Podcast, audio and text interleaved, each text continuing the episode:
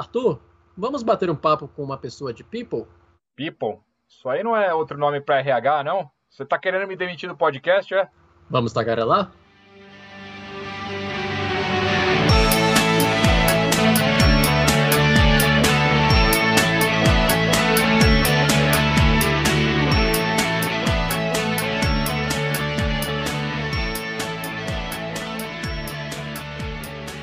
Eu sou Arthur Dias.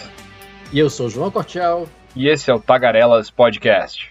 Arthur, meu amigo, hoje eu queria conversar um pouquinho sobre, eu não vou dizer RH, mas uma experiência, você trabalhar dentro de uma empresa, como você, se você gosta ou não. Você já percebeu quantos amigos nossos, quantos colegas falam da empresa que trabalha com uma paixão? Sim, eu consigo pensar em vários colegas, alguns que já participaram aqui com a gente, que têm verdadeira paixão pelo local onde trabalham eu nunca tive a experiência de mundo corporativo, eu só trabalhei em empresa pequena e depois como freelancer e pequeno empreendedor tal, então para mim é um mundo quase alienígena, digamos assim. Então para mim é muito fora da minha realidade. Mas eu vejo bastante gente que tem essa experiência que gosta, que se dá bem, que se encaixa bem nisso. É, mas eu posso garantir por experiência própria, cara. Se você tem um lugar que realmente te, te dá um lugar confortável, te traz realmente um prazer, de uma experiência que, que é também ambicioso, claro, mas de uma maneira saudável. É com outros olhos que você trabalha. E hoje, meu amigo, temos uma pessoa, uma convidada muito especial, né? tenho uma alegria de trazer ela, que vai falar um pouco sobre People Experience and Employer Branding. Você conhece ela, Arthur? É só pelo que você me apresentou e pelo currículo que você me passou dela, né? Sim, que então, segue a nossa tradição de currículos maiores do que a própria entrevista. Exatamente. A gente só traz pessoa aqui com, com extrema experiência, qualificação, só, só top do top, né? Pra, pra trazer claro. gente pra brilhar aqui, né? É lógico, essa é a ideia. É, claro. Então, uma breve, um breve resumo de quem é a Nara Azarino, nossa convidada de hoje. Nara está como Head de People Experience na Zé Delivery, onde atua há pouco mais de um ano. Foi responsável pela área de desenvolvimento e performance na Log e teve como maior entrega a criação da evolução, a variação de desempenho da empresa. Construiu as áreas de Employer Branding e de comunicação institucional do iFood. Só empresa de bom gabarito aqui. Graduada em jornalismo pela Universidade Católica de Santos, radialista pelo SENAC, fez MBA executivo em marketing na FGV e especialização em gestão da comunicação organizacional e relações públicas na USP, com foco em posicionamento de marcas, reputação, gestão de risco, Gerenciamento de Crise e Mensuração de Resultados. Curso agora MBA em Gestão de Pessoas na USP. Meu Falei Deus. tudo, Nara. É um senhor currículo, hein, Nara? Muito bom, seja muito bem-vinda. Muito obrigada, Arthur e João, pelo convite. Opa, alegria toda nossa, Nara. Obrigado mesmo por estar aqui conosco no Tagarelas. E a pergunta que, não, que nós sempre começamos uma entrevista, nossa pergunta-chave para todos os nossos queridos convidados. Nara, como você se descobriu uma tagarela? Alguém que gosta de falar, de se comunicar, de se expressar? Olha, João, eu me descobri uma tagarela, na verdade, desde que eu me lembro por gente. Desde muito pequena, eu entrevistava todo mundo. Então, de, desde o elevador com desconhecidos, eu saía perguntando o nome da pessoa, o que, que ela estava fazendo. Meus pais brincavam com os meus tios que não podia me soltar na praia ou em outra cidade, porque era muito fácil de eu me comunicar com qualquer pessoa. A chance de me levarem embora era enorme. Então, é, eu acho que desde muito cedo eu, eu, sempre tive essa questão de comunicação muito forte. E eu lembro que quando eu estava na escola, é, sugeriram de fazer um, um, uma atividade extra, e aí eu fiquei muito feliz porque eu consegui fazer com os meus amigos, né, com a orientação de, de um professor ali, mas a gente criou uma rádio. Então a gente criava todo o conteúdo que, que tocava na rádio da escola, então nos intervalos, na entrada, no fim. E eu falava assim, nossa, que incrível. E aí depois, no fim, eu acabei fazendo jornalismo também. Sempre gostei muito de, de ler, de escrever e, e a paixão pela comunicação como um todo. Então, acho que desde muito cedo e até uma curiosidade, uma pequena anedota. Meu primeiro estágio eu consegui num ponto de ônibus, conversando com um desconhecido. ok, Nara, você definitivamente merece o título de tagarela. Depois dessa, não, não dá nem pra, pra, ter dúvida. Essa... Eu acho que deve ter sido a convidada que falou que se comunica que é uma tagarela, acho que desde mais cedo que a gente teve, hein, Arthur? É, o que pelo sei, menos a competição bastante, é acirrada, mas eu acho que esse é destaque é aí de ter conseguido um, um, emprego aí no ponto de ônibus, conseguido estágio, acho que ela leva o troféu de tagarela do ano. acho que dá para garantir. Essa pelo menos dá para garantir. Eu adoro essa história porque é, ela é muito curiosa, né? E ela é bem real. Era uma pessoa que morava perto da minha casa que falou: Olha, eu tô indo trabalhar, sou jornalista. Eu falei: Sério? Eu tô fazendo jornalismo.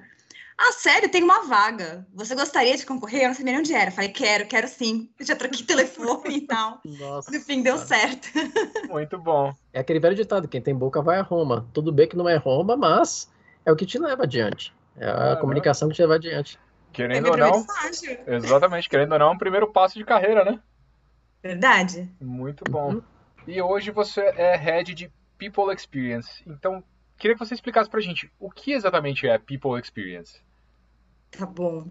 Esse nome, né, de People Experience, é, muita gente tem chamado essa área, né, essa sub-área do RH, né, de Employee Experience. Só que dentro do, do, que a gente acredita da área de People, a gente entende que a gente não está falando de empregados, a gente está falando de pessoas. Então, por isso que a gente chama de People Experience. Basicamente, a gente cuida da experiência dos Zés, desde a hora que eles aceitam vir trabalhar na empresa, até a jornada como um todo incluindo a saída. Então, como que a gente faz com que a experiência seja incrível e mesmo as pessoas que saem da empresa continuam compartilhando com outras pessoas como foi bom trabalhar, indicando pessoas, mas mais do que isso, que seja tão incrível que elas nem pensem na possibilidade de trabalhar em uma outra empresa. Então a gente vem é, desconstruindo o que é ainda muito do RH, do que a fama do RH tem, então, toda aquela parte burocra, né, de assinar documento, carimbar coisa, né, tudo aquilo que vem na cabeça de alguém quando você fala RH, putz, problema, burocracia, né, cobrança. Como que a gente transforma essa experiência, que tem uma parte ali que é legislação, não tem como fugir, né, dos exames admissionais, dos documentos, tudo mais, mas como que a gente transforma essa experiência numa experiência sensacional, mesmo passando por essa parte, então, desde a parte de admissão, exame admissional, até benefícios que façam sentido para as pessoas, né? É, no passado era, ah, tem, tem que ficar agradecido porque é isso e pronto, né? Agora, cada vez mais a gente ouve as pessoas que trabalham na empresa, que é o nosso né, consumidor, né? Então, o nosso produto de pessoas, ele está atendendo esse nosso público, que é o público interno, até passando por toda a parte de engajamento, de acompanhamento, né, do ENPS, que é o NPS interno, até passando pela parte de relacionamento, tudo que é de people, né, na, na experiência das pessoas que estão na empresa com as HRBPs, né, que são as business partners. Então, toda a experiência como um todo, como que a gente faz, né, sob medida, de acordo com as necessidades do nosso público, pensando que dentro de uma empresa a gente tem diferentes pessoas né? Não é todo mundo que trabalha no Zé tem as mesmas necessidades, está no momento, mesmo momento de vida.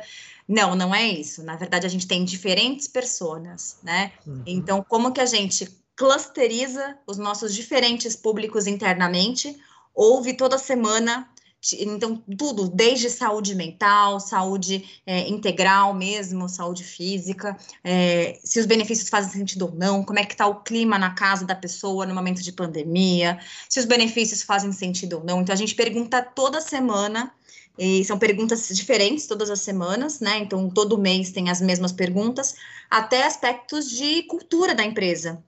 Se a pessoa se conecta ou não, né, aspectos de diversidade, se a pessoa se sente pertencente a algum grupo minorizado, como que é para ela a experiência de estar no Zé, para a gente, mesmo sendo de forma anônima, conseguir segmentar as diferentes necessidades e as diferentes experiências. Então, é uma experiência também como people, como RH, completamente diferente de empresas tradicionais.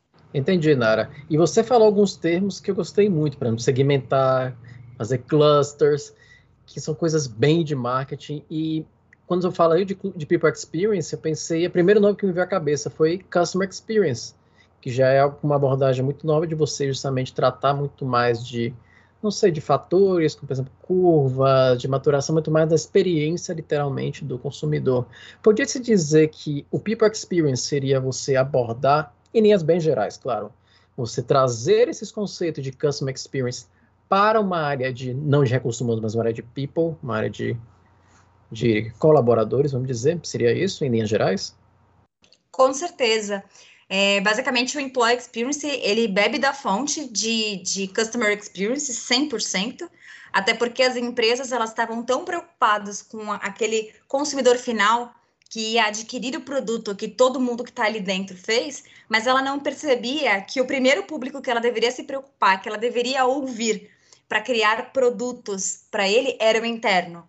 Então é exatamente isso, é o mesmo conceito, é a mesma lógica, e muito do que, é, dos aspectos, os conceitos de design que são usados com foco no consumidor final, são os mesmos que a gente usa para dentro, com focos grupos, com, com enquetes, né, com, enfim, tudo que você pensa que é usado para fora, agora é usado para dentro, porque basicamente a gente tem é, potenciais embaixadores aqui e que dominam tudo do que a gente faz e que podem tanto né, priorizar falar bem da marca, como ir no Glassdoor anonimamente e falar muito mal da marca empregadora. Então, como que a gente consegue cada vez mais ter um pulso, ter um termômetro de como as pessoas estão na empresa para ir aos poucos identificando necessidades, criando soluções para que quem está dentro da empresa esteja conectado de fato com o que está vivendo ali consiga indicar novas pessoas para fazerem parte da empresa e só saiam se de fato for uma coisa completamente diferente do que a empresa se propõe. Então, ah, eu quero trabalhar numa empresa pequena, uma empresa que já tem um tamanho, né, já, já tem um, um impacto de um unicórnio, não vai falar, bom, então eu vou transformar numa empresa pequena para você continuar aqui. ah, eu quero ser um, um, um empreendedor, eu quero criar uma empresa que não tem nada a ver com o negócio da empresa. Ah, então que pena, você não vai continuar aqui mesmo, não tem nada que eu possa fazer. Tirando esses casos, né? Poxa, será que as pessoas que estão saindo estão saindo por motivo que outras pessoas aqui também poderiam sair? Então é de fato a gente conseguir, por meio de dados e evidências, tomar melhores decisões. Me parece se afastar bastante então do que seria o RH tradicional, né? Porque, por exemplo, uma das coisas é que o People Experience parece ser bem mais proativo do que reativo, né? Vocês não estão tentando apagar incêndio que aconteceu. Você está tentando, ok, onde pode dar problema? O que está bom? O que, que não está funcionando? O que precisa melhorar? É meio estar tá adiante dos problemas, né? Tá vendo o que está funcionando e adaptando. Seria isso? Perfeito, Arthur. É exatamente isso. Então, nós estamos aqui como pessoas que ouvem pessoas e que junto com essas pessoas vão, todo mundo vai junto co-criar a solução. Então a gente não está aqui, né, como o antigo RH que tudo sabia, que tudo né, já tinha a solução. É, eu, eu, gosto de fazer o paralelo do chefe e do líder é, atual, né? O líder, sei lá, 2.0, vamos chamar assim. O chefe não tinha uma pergunta que você não fizesse que ele não soubesse a resposta. Porque ele achava assim, eu ganho para saber de tudo, né? Então ele não era vulnerável, ele não dizia que ele não sabia, ele podia não ter a menor ideia, mas ele respondia. Por quê? Era aquela bem, bem aquela linha de gestão antiga da administração, que era comando e controle. E se eu sou o chefe, eu tenho que saber mais do que os meus funcionários, então eu vou dar uma resposta, mesmo que ela não seja melhor. E não vou ouvir ninguém, porque afinal de contas, eu sou o chefe e eu que sei. Hoje não. Hoje o líder basicamente ele é mentor, ele facilita, ele cria pontes. Da mesma forma que o antigo RH sabia tudo, não perguntava nada para ninguém, mas ele tinha certeza absoluta do que os funcionários, né, os empregados, os funcionários precisavam. Hoje não. Hoje o time de people, basicamente, ele faz parte da cultura, é, é o time que mais representa a cultura e que cuida da cultura e cuida das pessoas, é o time que ouve, e é o time que, a partir de, do que ele ouviu das pessoas, junto com as pessoas, ele vai testar pequeno para pivotar ou não as soluções para depois conseguir escalar. Então, o tempo todo a gente está trabalhando como se fosse, de fato, uma mini startup dentro de uma startup, criando soluções com foco nas pessoas, para melhorar a experiência delas. Foi exatamente o que eu pensei agora. Você falou de pivotar, de realmente tentar. Poderia se dizer um, um intraempreendedorismo, que vocês estão com iniciativas novas dentro da empresa. Eu pensei muito em agile nesse ponto. E quando o Arthur até comentou do RH tradicional, literalmente, eu também sou de administração, eu via, você entrava na empresa, você olhava o departamento de RH, você pensava, na verdade, era o quê? DP, né? Departamento Pessoal. Então era recrutamento e seleção ou é, folha de pagamento, benefícios. Não saía disso, convenhamos. Era aquela pessoa que você ia falar só na hora que você era contratado, ou na hora de fazer alguma coisa de salário, ou na hora que você era desligado. Você não tinha nenhum contato. E faltava realmente esse tato. Imagino que até próprios líderes dentro das empresas talvez não tinham essa sensibilidade de realmente saber, poxa, como está de fato a minha equipe? Ok, meus números dizem X ou Y, né? A performance e as vendas estão boas, mas será que para eles faz sentido de fato estarem ali? Exato, perfeito. E, e acho também que existia aquela coisa até artificial de aqui não é lugar para você falar da sua vida pessoal, né? Uhum. O antigo chefe, ele não queria saber se você estava bem, não estava, se estava namorando, se estava tudo certo com sua família. Não, não. Ali ele era o chefe, né? E hoje a gente sabe que é impossível, porque é a mesma pessoa, né? Então não existe essa separação. Ainda mais em tempos pandêmicos que né? O trabalho invadiu a casa de todo mundo, todo mundo sabe se a pessoa tem pet, não tem, se está morando com, com alguém, algum familiar, algum amigo. Então, acho que cada vez mais está existindo é, essa, essa ruptura, né? Então, é a quebra de barreiras. Agora, cada vez mais, a gente naturaliza que está tudo bem não estar bem o tempo inteiro. Cada vez mais, a gente natura, naturaliza que o líder é, ele é vulnerável, ele pode demonstrar vulnerabilidade, ele pode demonstrar que ele não sabe, e a gente deixa de tratar o colaborador é, de uma forma infantilizada, porque muito RH tratava assim, ou na hora da bronca, você não bateu ponto, você chegou atrasado, né? Você não fez aqui esse treinamento de compliance, que eu nunca nem expliquei o propósito disso, mas você tem que fazer, você tem que assinar, né? Então, era assim que era o RH, ele não se conectava com as pessoas, basicamente, ele era uma, quase que uma entidade à parte, né? E lá vem o pessoal do RH. Isso né? que eu falava, você ia ter medo, poxa, alguém do RH vai falar comigo. Nossa senhora, não, não é coisa boa. Deu ruim. Tem o mito, o RH chamou é porque deu ruim. Exato. E assim, eu não era de, de RH, eu era essa pessoa que falava assim, meu, lá vem o RH. O RH não, não faz parte do nosso dia a dia, não sabe a nossa realidade, não entende do que a gente precisa. Quem são eles, né? Eu era justamente esse tipo de pessoa que criticava o RH. Então, quando eu descobri que existia essa oportunidade de trabalhar dentro do time de pessoas, num ecossistema de startup, né, é, para poder cuidar de pessoas ou para poder cuidar de contar a experiência para outras pessoas quererem ter o interesse em trabalhar naquela empresa, eu vi que se conectava muito, mesmo que indiretamente, se conectava muito com as minhas experiências anteriores, e então fez muito sentido. Muita gente ainda trabalha no departamento pessoal de recursos humanos, né? E nem imagina o que seja um mundo de agilidade, como você trouxe, né? Então, hoje a gente tem uma rede de agilidade dentro de People Design, que é o time que eu, que eu, que eu trabalho, que ela é minha par. Quantos times né, de People no Brasil tem uma rede de agilidade? Sim, com certeza são pouquíssimos. Então, quando a gente fala de ter uma rede de agilidade em time de pessoas, isso diz muito sobre a cultura da empresa.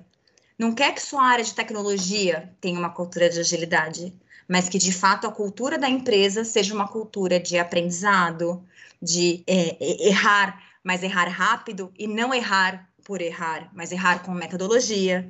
Então, acho que diz muito sobre a, a cultura da empresa também ter dentro do time de pessoas uma rede de agilidade.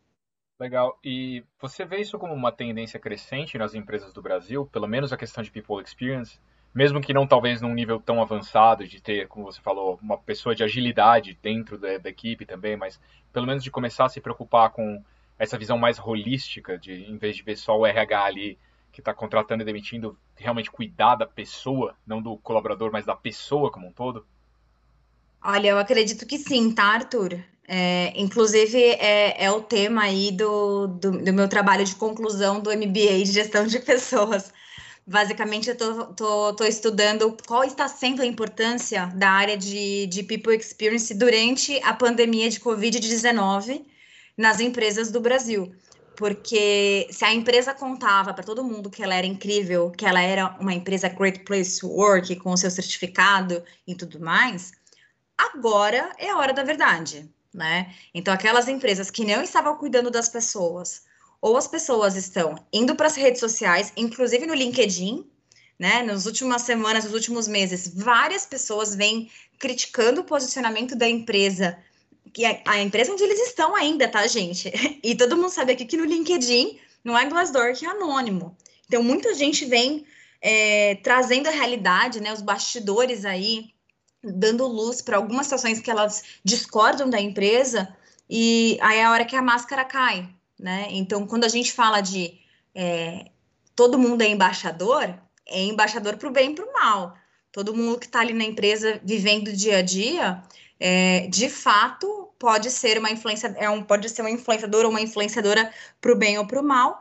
Acho que o Glassdoor ajudou muito nesse sentido, porque é uma plataforma que ela é 100% anônima, as pessoas avaliam o, o, como é de fato trabalhar na empresa, e muita empresa começou a ficar com medo, né? Então, antes era o, o Love Mondays, aí a Glassdoor comprou, e a partir dessa plataforma, que é uma, uma plataforma corporativa, que mostra os bastidores das empresas, né? É, cada vez mais as empresas começaram a ficar com receio. Será que as pessoas vão falar bem ou mal? Ah, então essa empresa que estava com receio, provavelmente ela não estava se preocupando com a experiência das pessoas.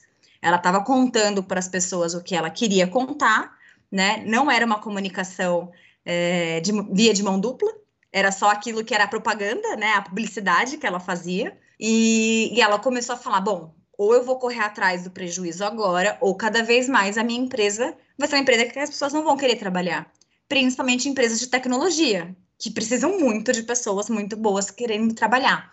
Então, acho que outras questões estavam meio que escondidas por debaixo do tapete, como diversidade, eram temas que eram subtemas pelo olhar de muitos empresários, né, ou de muitos RHs tradicionais, ganharam protagonismo justamente nesse momento.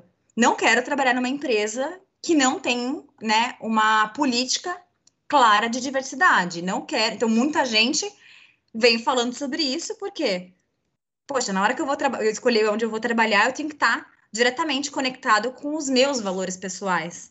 Se eu estou trabalhando para uma empresa que eu não me conecto, é só dinheiro e qualquer mil reais vai fazer eu sair. Então, acho que cada vez mais as pessoas estão procurando, né? O propósito e os valores que se conectem, e aí, cada vez mais, é, as empresas estão correndo atrás do prejuízo, vamos dizer assim, de aquelas que não. Principalmente aquelas que só estavam tropicalizando, né? Muitas multinacionais, elas só tropicalizavam algo partindo, né, do, do, princípio que todas as pessoas em qualquer lugar do mundo tinham as mesmas necessidades, que já é um grande erro, né? Então a gente aqui no Zé já tem uma grande vantagem que a gente, na verdade, é o global, né? Porque a gente não está recebendo ordem de lugar nenhum. A gente está aqui o tempo todo iterando, né? Entendendo a realidade para conseguir ir desconstruindo e, e, construindo. Então, eu acho que cada vez mais uh, é uma tendência muitas empresas que um ano atrás não tinham uma área de, de, de employee experience, agora está chovendo de vaga, porque não é só uma moda, né? Eu entendo que é algo que veio para ficar, porque é o que, que traz, é o que legitima, né? Se de fato aquela empresa está preocupada com pessoas ou ela está preocupada com processos. Você falou algo interessante na área que aqui eu gostaria de traçar um paralelo quando você falou, por exemplo, do employer branding, que é a hora da verdade, de, de, realmente saber se a empresa, o que ela de fato divulga, é o que ela de fato faz. Eu me lembro, por exemplo, lá da década dos anos 2000 até 2010 no máximo, se falava muito do da onda verde. Todas as empresas que eles colocaram, não, só somos, investimos em coisas ecológicas, ecologia, e surgiu muito o conceito do greenwashing, que era justamente, poxa, eu falo tanto de ecologia, mas será que eu de fato faço alguma coisa? E muitas empresas foram descobertas que ou ela, o orçamento que ela colocava em tecnologias verdes não era, sei lá, um décimo do que ela fazia em tecnologias, entre aspas, mais suja, ou que as outras práticas que faziam que não eram, então se colocou como discurso falso. E eu senti um pouco, confesso que eu senti algum, em algumas empresas que adotaram o employer brand de querer colocar da sua maneira mais simples. Olha, LinkedIn, falando fulano de tal, sua experiência. Era um pouco artificial, não era? Porque aquela pessoa, olha, não vou dizer não é meu chefe para falar errado, da, falar mal da minha empresa aqui. Mas você concorda que era um pouco artificial e não, não traduzia de fato o que era a empresa e O que ela Coinc... podia ser? É, coincidência ou não, João, muitas empresas, quando você ia olhar missão, visão e valores, era só um Ctrl-C, Ctrl-V. Ah, claro. Né? se é que alguém se lembra. Que história é essa de você ouvir os seus colaboradores para você criar uma cultura própria para que você só conte aquilo que você vive? Não, isso aí é coisa de outro mundo. O Zé fez isso. A gente tem muito orgulho, a gente só a gente criou a, a cultura própria do Zé a partir do que a gente já vivia, do que já era o tal, né, do DNA do Zé, como muita, muita gente fala, né, essa usa essa expressão. Então, assim, é, eu concordo contigo que para muitas empresas ficou muito fake, porque elas viram assim, poxa, eu tô perdendo espaço para uma startup, então eu vou adotar o mesmo discurso. Tá, mas quem é do segmento sabe qual é a verdade, né? E aí, quando você vai lá no Glassdoor, tá todo mundo acabando com a empresa e contando a verdade. Então, eu acho que, assim, é, querendo ou não, a tecnologia também veio para democratizar a informação e também derrubar aquelas falácias que existiam também no mercado. É, acho que isso é, é, é, bem importante. Outra coisa que eu acho legal também compartilhar, que da mesma forma que teve o greenwashing, também está acontecendo de uma certa forma um diversity washing. Já existe essa expressão, inclusive, né? Então, parece que agora, da noite para o dia, sem nenhum tipo de estudo prévio, sem nenhum tipo de conhecimento de qual é o, o lugar de fala daquela empresa, no segmento dela, olhando, ela não olhou para o ecossistema dela como um todo, para todos os stakeholders, basicamente ela vira e fala assim: bom, se todo mundo está fazendo isso aqui, é porque vai Legal. gerar um buzz, vou fazer também. Então, cada vez mais a gente consegue distinguir qual é a empresa que de fato tem consistência no discurso, né, no que as pessoas vivem e como que isso vai de fato ser longevo ou vai ser algo apenas de uma onda que tá, né, que a pessoa, que a empresa está surfando. Você também trouxe uma questão interessante aqui que você falou de focar em pessoas em vez de processos, né? E na verdade tem que ser um equilíbrio, né? Porque a empresa precisa dos processos para viver, para organizar, se estruturar, como faz as coisas, mas os processos que têm que ser orientados pelas pessoas e para as pessoas, né? E não em tentar encaixar, socar a pessoa ali dentro daquele molde pré-preparado que a pessoa não vai se encaixar. Seria essa a ideia? Que os processos têm que estar a favor das pessoas, né? Não contra o. Exatamente, exatamente, Arthur. É, essa, essa fala, ela também faz parte do manifesto ágil, né? Então, quando você olha lá para o seu é, mapa da empatia, quando você está trabalhando algum tipo de solução com foco em um público-alvo específico, você não, não pode priorizar os processos, porque os processos eles vão, de alguma forma, é, prejudicar né, o seu processo de discovery e tudo mais, né, a metodologia. Então, basicamente, quando a gente usa a mesma metodologia em pessoas, e acho muito curioso você precisar falar para um time de pessoas que você precisa priorizar pessoas, porque é, é, muito curioso, né? Mas por quê? porque a área de recursos humanos tradicional, ela é uma área que sempre focou muito nos processos. Não que eles não sejam importantes, mas eles não podem sobrepor a necessidade do indivíduo, né, ou do grupo. Então, é, vou te dar um exemplo, né? É, poxa, tem tanta coisa que a gente olha e a gente fala, putz, é, esse grupo está precisando de uma, de uma resolução muito rápida sobre isso. Ah, mas você vai precisar mandar duas vias, porque é a imagem que a gente tem, e não é por acaso que muita gente tem a imagem do RH assim, né? Me manda duas vias, carimbados, assinados, envia para o gerente, que vai enviar para o diretor, que vai enviar para o vice-presidente. Até o vice-presidente receber no fim do ano, ninguém mais precisa daquela solução, né?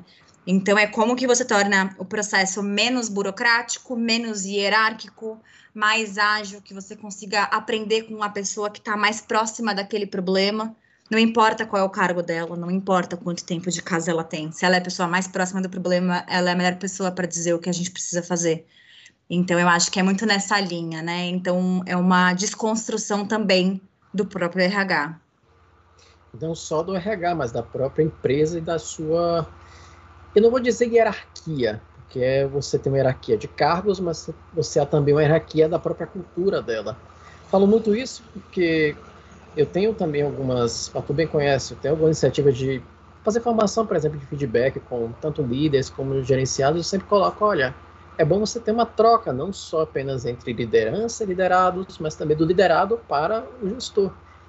E eu sei que isso não é não é 100% dos casos, não vai ser em todos os lugares em que o liderado vai ter essa voz para ser sim, literalmente sincero. No máximo ele vai dar aquele, aquela coisa bem rasa, dizendo, não, tá tudo bem, eu acho que isso é legal, porque eu tenho medo também de perder meu trabalho. Sei que isso acontece, infelizmente, no nosso país. Então, era, eu imagino também que seja uma quebra de paradigma, não apenas de uma hierarquia, mas literalmente da cultura, de fato, né? De você quebrar aquele discurso do famoso é, manda quem pode, obedece quem tem juízo. Perfeito. Aqui a gente fala que é muito o contrário disso, tá, João? Então a gente acabou de fazer, acabou de fazer também, não, é um exagero. Eu acho que na pandemia a gente perde um pouco a noção de tempo, mas no primeiro semestre a gente fez um processo bem legal, que foi um programa de desenvolvimento da liderança. E aí o desenvolvimento é com o Zé no meio, porque tudo a gente coloca o Zé no meio é, dos nomes. É, então é desenvolvimento da liderança, porque a gente trabalhou muito o conceito de liderança. Qual que era o conceito no passado de liderança? Qual é o conceito hoje de liderança? E qual que é o, o, o futuro da liderança, né? Então, é, a transformação do papel do líder. Não importa o que eu tive de referência de liderança, o que importa é como eu sou hoje como líder e qual é o tipo de líder que eu quero ser. E é muito nessa linha, né? A gente fala muito daquele livro do Radical Candor, né? Que em português é o Empatia Assertiva, da Kim Scott, que ela fala que o mais importante nessa relação é uma relação de transparência e de uma cultura de feedback, porque é, as, os dois lados precisam dar feedback continuamente. Então, se eu tenho que falar para minha líder que não está funcionando, se eu não, se eu não falar isso, eu estou sendo errada com ela, comigo mesma e com o negócio. Então, a gente vem falando muito sobre isso. Na hora de, de, um, de um, um feedback, né, de ciclo de avaliação ali, é, existem os dois momentos. A gente treina todo mundo para falar. Primeiro, o líder dá o feedback 360 graus, né, com base em tudo que recebeu de informação qual e quanti é, para a pessoa, para o liderado ou para a liderada, e depois inverte. Por quê? Porque só vai funcionar se os dois lados derem feedback. Né? Mas eu concordo contigo que ainda é algo polêmico e cada vez mais a gente precisa naturalizar a questão de dar feedback independentemente de senioridade, independentemente de cargo, porque todo mundo precisa de feedback e todo mundo tem sempre ponto de desenvolvimento. Tem a menor dúvida. O João tá dando pulos aí, caros ouvintes tô... que não podem Nossa ver, ele tá senhora. celebrando, tá, ganhou a Copa do Mundo agora, Ganhei. medalha de ouro na Olimpíada. Não sabe como é gratificante ouvir isso. Ainda mais se você já passou por esse tipo de coisa, literalmente ser aquela algo tão top-down, tão manda quem pode, você passar a ter voz mesmo. Cara, você é uma maneira de você contribuir. Eu sempre digo que o feedback é um, é um presente, é uma oportunidade que você dá de melhoria, até sai mais barato.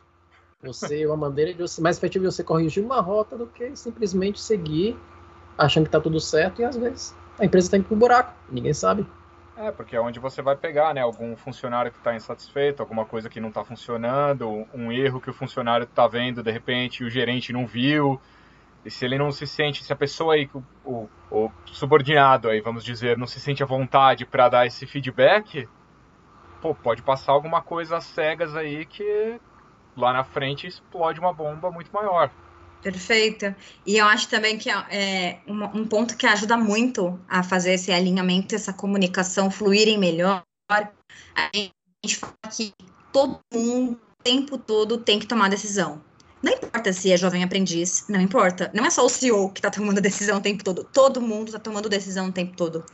Mas se todo mundo não tiver a mesma informação e não souber para onde o negócio está indo, cada pessoa vai tomar uma decisão com base né, em uma hipótese ou em uma informação que está diferente. Então a gente usa aquela metodologia de OKR, não sei se vocês já falaram aqui em alguma outra conversa, né, dos Objective Key Results. Basicamente, de três em três meses a gente alinha quais são os objetivos da empresa e quais são os objetivos de cada squad.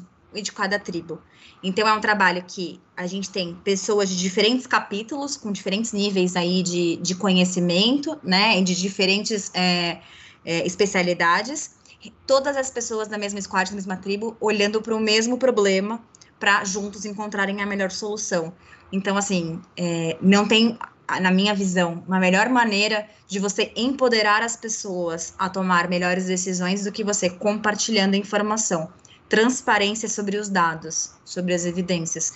Então, assim, isso para mim também é muito parte dessa cultura. E aí, cada vez mais você consegue de fato olhar quem que está na ponta, né, para poder tomar a melhor decisão. Mara, eu vou contar uma história para você, essa foi meio polêmica, porque eu trabalhei, eu vim de duas organizações numa época, duas é, grandes, que você tinha acesso, por exemplo, a toda vou dizer, um conceito meio antigo, né? A árvore, a árvore da empresa, né? De cargos, tudo. Então eu sabia quem estava no time de quem, em qualquer lugar do mundo. Isso era bem disponível. E, poxa, para mim sempre foi muito normal esse tipo de informação. Eu sabia até, porque, olha, você bem comentou, eu tenho um problema, então, poxa, eu posso pesquisar aqui quem é que tem essa, essa expertise, quem trabalha com isso. Pode ser muito mais fácil. E eu lembro que eu fui numa. que eu ingressei em uma outra empresa que isso não tinha ainda. E eu perguntei até para a gestora de RH, eu perguntei, ah, se tem algum lugar disponível, né, a árvore da empresa, tal. Aí ela, não, a gente não está construindo. Eu digo, ah, poxa, seria bacana poder visualizar também, para eu saber que trabalhou. Se eu te disser que eu recebi a maior bronca no dia seguinte, que, nossa, quem é você que está pedindo a árvore da empresa? Quem é você que está pedindo o plano de. Né, o organograma da empresa? Cara, é uma coisa tão básica. Né? Esse medo de você compartilhar algo assim? Acontece. É, e é surreal a gente pensar que isso ainda acontece, porque mostra o quanto que a cultura antiga, né, das, das gestões antigas, que não precisa ser antiga de antigamente, mas essa visão antiga, ela ainda está no mercado, ainda faz parte das empresas, que a informação é poder, então eu vou reter a informação para eu ser necessário, que é um pensamento muito antigo, mas que ainda, infelizmente, existe, né? Ainda é realidade em muitas empresas.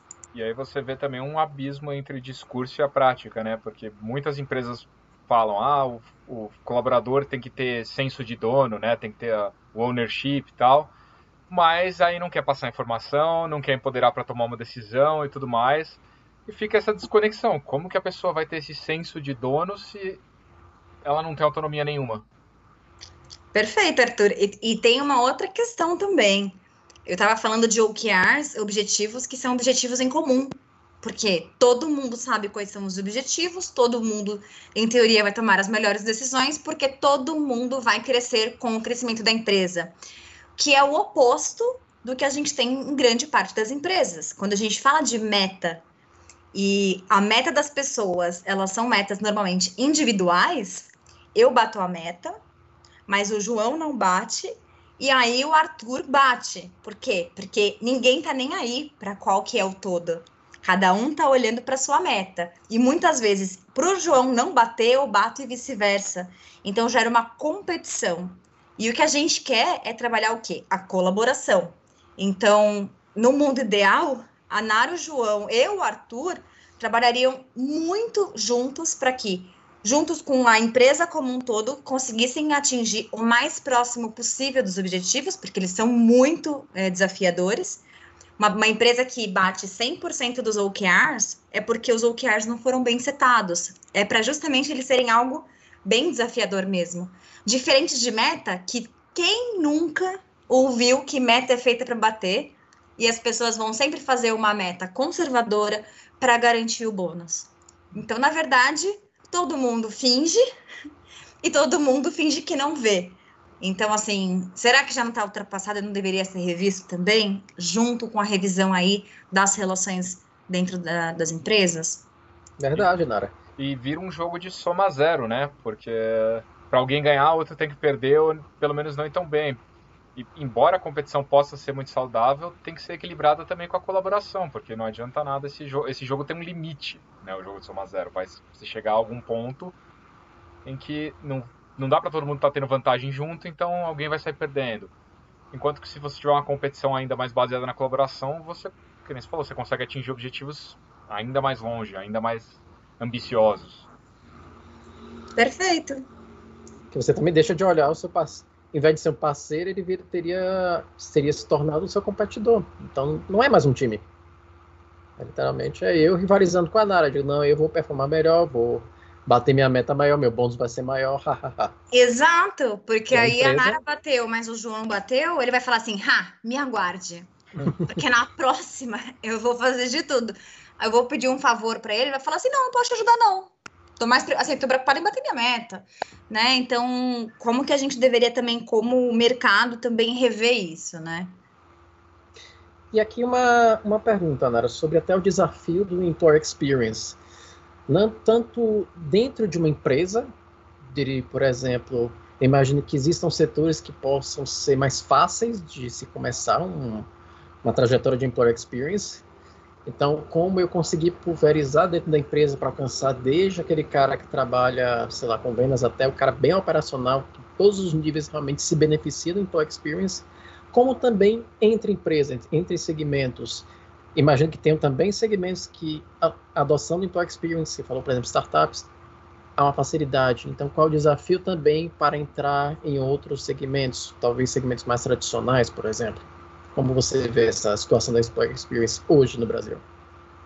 Eu vejo que as empresas que, que veem valor são empresas já diferenciadas, ao menos por hora, porque são empresas que elas não querem só mostrar, elas querem viver antes de mostrar qualquer coisa.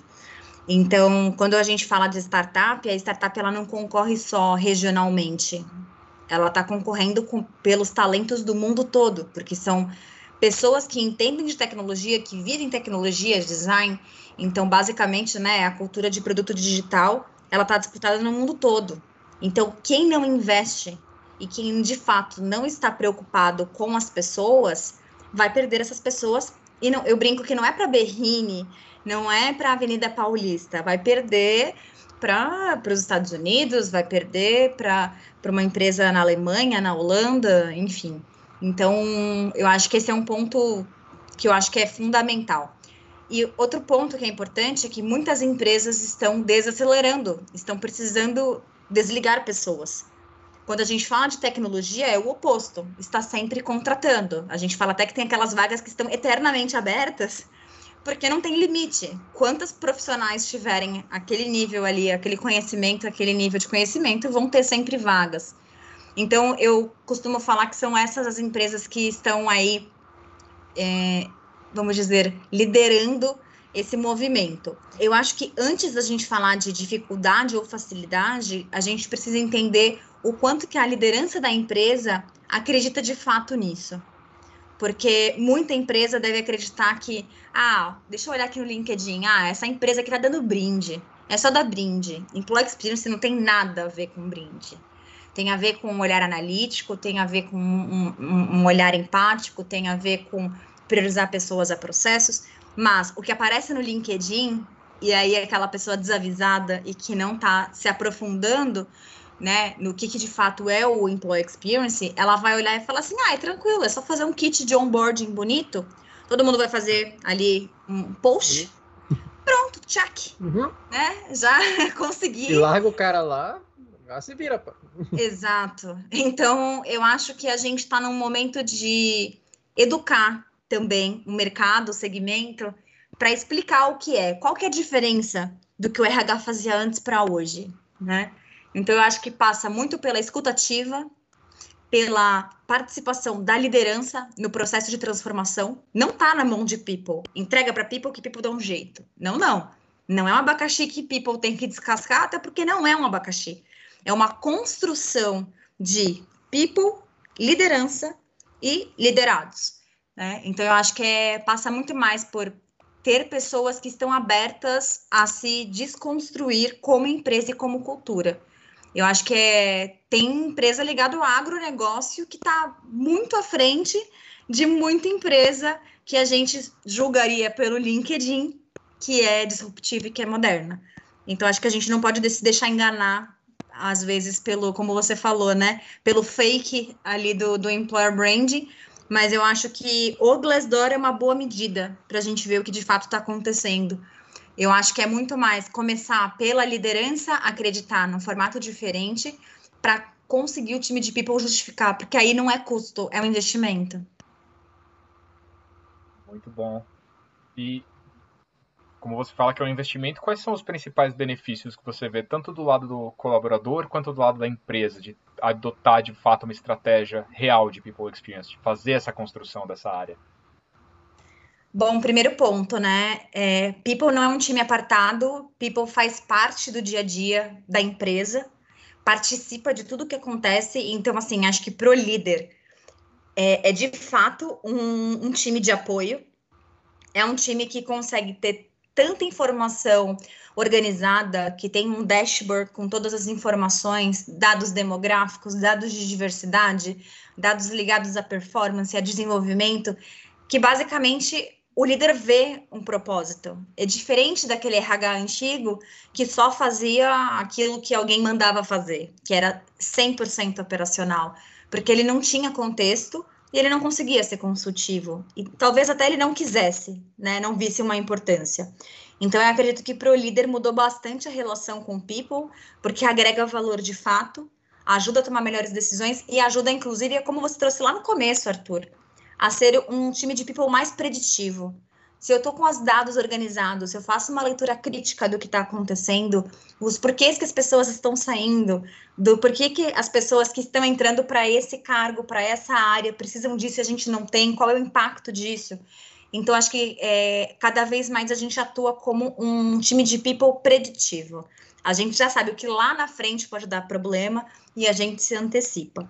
E quando eu falo de, de pessoas, né, que pessoas que não são é, gestoras, é, eu acho que o maior benefício é. Eu acho que o maior depoimento assim que eu ouvi nos últimos tempos, algumas vezes, e que faz, que mostra, né, que, que, que vale a pena o que a gente está fazendo, é, poxa, primeira vez que eu vejo um time de people que faz sentido, que sabe o que a gente está passando e que está aqui para de fato resolver problemas, não para criar problemas. Então, eu acho que gera uma, de fato, uma experiência diferente do que é a expectativa das pessoas. E mais do que isso, não, não existe aquela coisa de, ah, o pessoal do RH, né? De novo, a gente faz parte da empresa, a gente consegue, a partir da escutativa, tomar decisões. Vou contar alguns exemplos aqui para ficar mais tangível. Opa, durante, a, é, durante a pandemia, a gente rodou algumas pesquisas. A gente tem a pesquisa que é fixa, que é semanal, mas a gente criou algumas pesquisas específicas. A gente tem duas pessoas de dados alocadas no time de People e uma pessoa de criatividade, que é do time de design, alocada em People também. A gente rodou algumas pesquisas específicas para entender o impacto da pandemia da Covid nas pessoas. E aí, com base em todos os dados que a gente leu internamente e com base em pesquisas externas que a gente fez com outras empresas, a gente criou um, um incentivo basicamente é, é um auxílio é, para a pessoa poder montar a sua própria estação de trabalho em casa, no valor de R$ 1.200. Essa pessoa ela não precisa comprar e pedir reembolso. Ela já tem um cartão que é virtual, que ela recebe R$ 1.200 e ela pode comprar desde uma cadeira ergonômica, como uma mesa, ou uma segunda tela, ou um apoio para o pé, um suporte para o computador, enfim. É, a gente entendeu que subiu muito o valor de, de energia, o valor de internet, a gente conseguiu criar uma política, aprovar rapidamente uma proposta. Então, hoje a gente tem um subsídio de 150 reais por mês para todo mundo, para ajudar com a conta de celular, internet ou luz. E aí a gente também criou é, uma, um incentivo educacional, porque a gente entendeu que no meio do que a gente estava vivendo e com o trabalho remoto, 100% remoto, a gente não tinha é, mais como falar todo mundo vai fazer esse treinamento e todo mundo ia gostar daquele treinamento. Eu brinco que quem nunca fez um treinamento que nunca ninguém perguntou se você precisava, você nunca entendeu para que que você fez, mas ah, eu fiz porque o RH mandou. né? Uhum. Quem nunca? Então a gente conseguiu aprovar um valor de R$ 1.750 para cada pessoa conseguir se desenvolver de forma autônoma.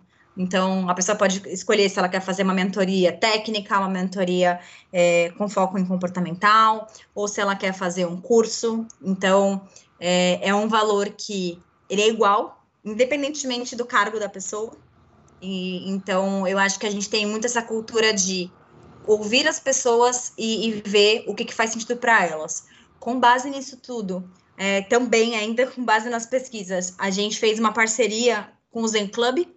Então, hoje, todas as pessoas do Zé têm direito a fazer quatro sessões no Zen Club, que são atendimentos psicológicos, né? É, são quatro por mês, no valor de 90 reais, 100% subsidiados pelo Zé. Além disso, a gente criou a aula de yoga, mindfulness e alongamento duas vezes por semana, terça e quinta, terça à noite e quinta de manhã. Então, assim, agora a gente tem ainda o Caliandra, que é um suporte psiquiátrico. Tudo que a gente vê que vai impactar diretamente nas pessoas, já está impactando direta ou indiretamente nas pessoas, é, e que a gente pode melhorar, a gerar né, uma experiência melhor, a gente vai fazer. Então a gente, durante o fim do ano, festas, a gente falou, vamos fazer o contrário. A gente é uma empresa digital, mas que a gente está o tempo todo já no virtual, seja pelo Zoom, seja pelo Meet. O que, que a gente fez? Criamos experiências offline. Então, no fim do ano, a gente mandou para casa de todo mundo, a gente mapeou aonde todo mundo ia passar o Natal. A gente mandou um álbum de figurinha com todas as pessoas da empresa, que a empresa começou antes da pandemia tinham 60 pessoas, agora está chegando em 600. Quem é quem, né? A tal da árvore ali do organograma que você falou, só uhum. que offline, né? Num álbum de figurinhas. Então, a gente co-criou a empresa inteira um lambi-lambi. Então, todo mundo recebeu esse lambi-lambi, que foi uma surpresa. Então, assim, é muito mais do que os brindes que as pessoas veem ali, né, no, no LinkedIn. Então, esses são alguns exemplos de ações que a gente criou com base no que a gente ouve das pessoas.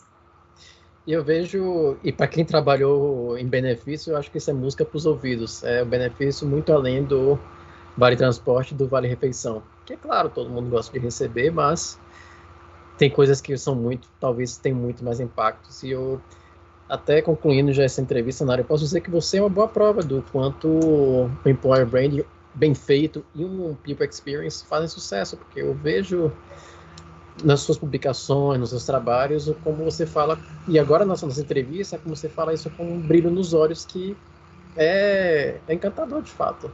Não você apenas falar da Zé, onde você está hoje, as empresas que você trabalhava antes. Você fala com um brilho, você fala com uma motivação que, para mim, que às vezes não sou consumidor daquela empresa, eu quero trabalhar. E para quem não, não te conhece, poxa, eu fico ainda mais encantado, quero saber mais como você trabalha, quero conhecer mais sobre a experiência. Então eu vejo você como um case de sucesso do como o, o People Experience, bem aplicado, bem feito, te traz frutos. Então parabéns mesmo e, nossa, que aula hoje, hein, é, Realmente, parabéns pelo excelente trabalho, Nara. Quem quiser conhecer mais sobre o seu trabalho, como te acompanhar? LinkedIn? Qual rede seria legal para o pessoal te seguir? Nossa, super obrigada, é, João, Arthur, mais uma vez aí pelo convite. Adorei esse bate-papo aqui com vocês. Muito bacana mesmo. A gente sempre aprende nessas trocas, né? Então é muito legal. É, quem quiser continuar essa conversa, trocar né, mais sobre é, People Experience, sobre Employer Branding, o LinkedIn é o melhor canal. Eu estou lá como Nara Zarino. E quem quiser saber mais sobre como que é People Experience no Zé, que a gente fala muito sobre o jeito Zé de ser, esse é o nosso Instagram aí da empresa, Jeito Zé de Ser. Vai estar disponível na descrição desse episódio, então só apertar no link. Nara, de novo, brigadíssimo. Uma alegria estar contigo. Sinta-se convidada para mais bate-papos aqui no Tagarelas. Para a gente vai ser só um prazer. Realmente. Muito obrigado, Nara, e até a próxima. Obrigada, gente. Até. Até a próxima.